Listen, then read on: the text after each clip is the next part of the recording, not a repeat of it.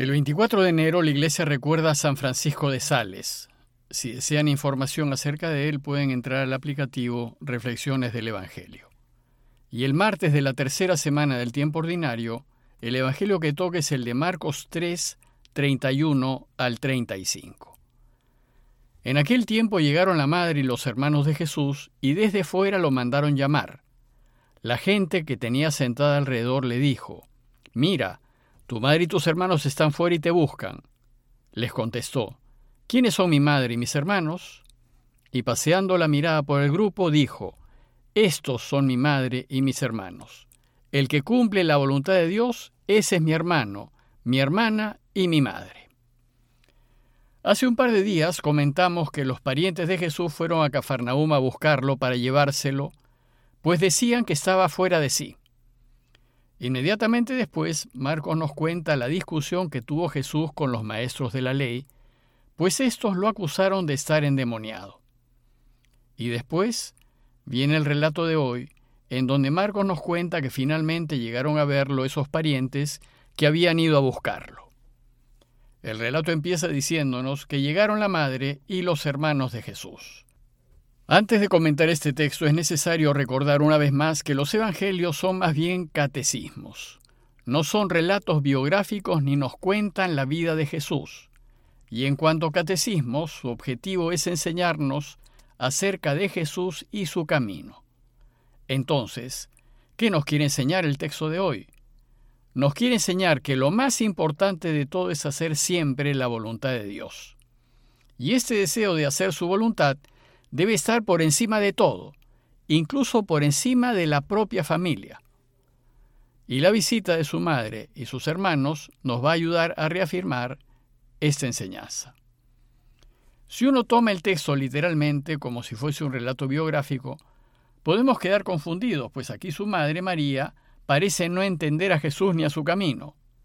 Sin embargo, sabemos que María siguió a Jesús y según Juan 19:25, terminó los pies de Jesús en la cruz y después, según el libro de los Hechos, fue el centro de la primera comunidad.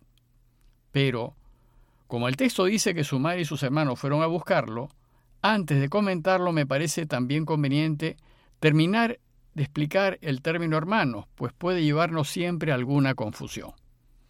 Ya desde sus inicios y especialmente desde el momento en que la Iglesia afirma que Jesús, además de ser verdadero hombre, es verdadero Dios, ha sostenido que Jesús fue Hijo único. Y la razón de afirmar esto es que si Jesús es Dios, entonces tiene que ser único. Luego, si es así, ¿por qué aquí el texto habla de hermanos? Dos notas a este respecto. La primera nota es que debemos recordar que en el antiguo Israel las familias no eran como las de ahora. Era otra cultura, otra manera de pensar y otro modo de entender la vida. Y la gente funcionaba en base a grandes clanes familiares compuestos por primos, tíos y hermanos de sangre. Y entre los miembros del clan todos se llamaban hermanos. Un ejemplo claro lo tenemos en el libro del Génesis. Dice Génesis 12:5 que tomó Abraham a Sarai su mujer y a Lot, el hijo de su hermano, con toda la hacienda que habían logrado y se fueron a Caná. Y un poco después dice en Génesis 13, 7 al 8, que hubo una pelea entre los pastores del ganado de Abraham y los del ganado de Lot, y entonces dijo Abraham a Lot, Mira, que no haya disputas entre nosotros, ni entre mis pastores y tus pastores, pues somos hermanos. Como ven, Abraham dice a su sobrino Lot que son hermanos, porque pertenecen al mismo clan, pues los miembros del mismo clan se llamaban entre sí hermanos. Y la segunda nota es que en hebreo y arameo no existe la palabra primos. No era necesario, pues a los primos, miembros del clan, se les llamaba hermanos. Luego la palabra hermanos no debemos entenderla de manera estrecha, como lo hacemos hoy. En ese tiempo se usaba en forma mucho más amplia y genérica. Entonces, cuando el texto dice que su madre y sus hermanos fueron a buscarlo, hay que entender que fueron María y algunos de sus parientes y no necesariamente hermanos carnales. Parece que en este relato se trata de esos parientes mencionados en el verso 21, aquellos que habían ido a buscarlo para llevárselo porque estaba loco. Bueno, pues volviendo ahora al texto, Este nos dice que María y sus familiares llegaron, no entraron en casa, se quedaron fuera.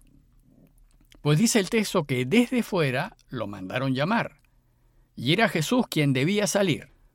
El texto nos quiere enseñar que el camino de Jesús es muy difícil de entender incluso para las personas que nos son más cercanas como nuestros propios parientes.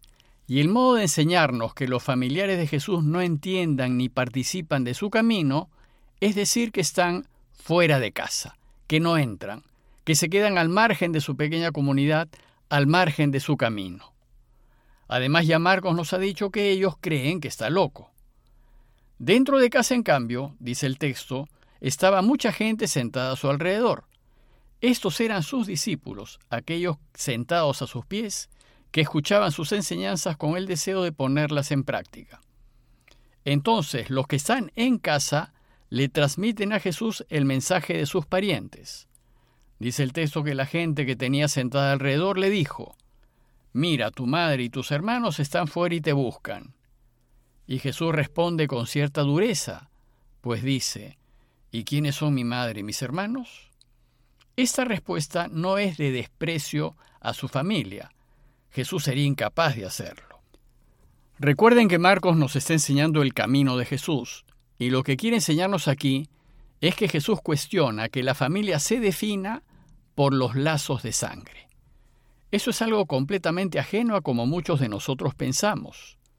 Entonces dice el texto que mirando en torno a los que estaban sentados a su alrededor, dice, Estos son mi madre y mis hermanos.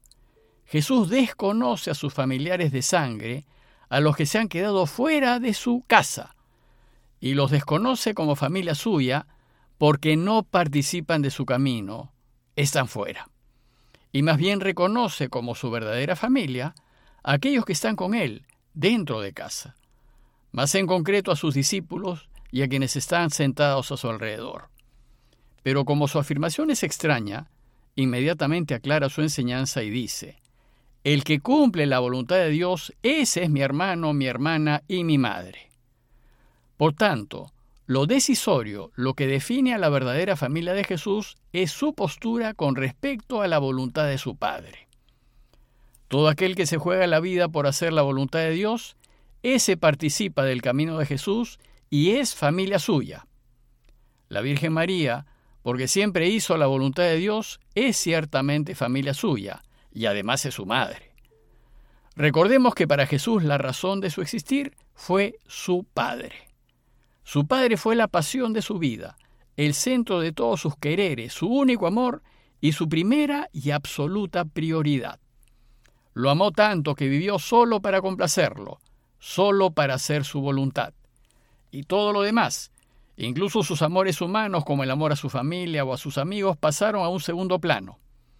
Esto no significa no quererlos, significa que la voluntad de Dios tiene la preferencia. Más bien cuando uno vive inmerso en hacer la voluntad de Dios, se va a preocupar mucho más de su familia de sangre y de sus amigos, y va a querer que les vaya bien. Pues es voluntad de Dios que vivan bien y sean felices.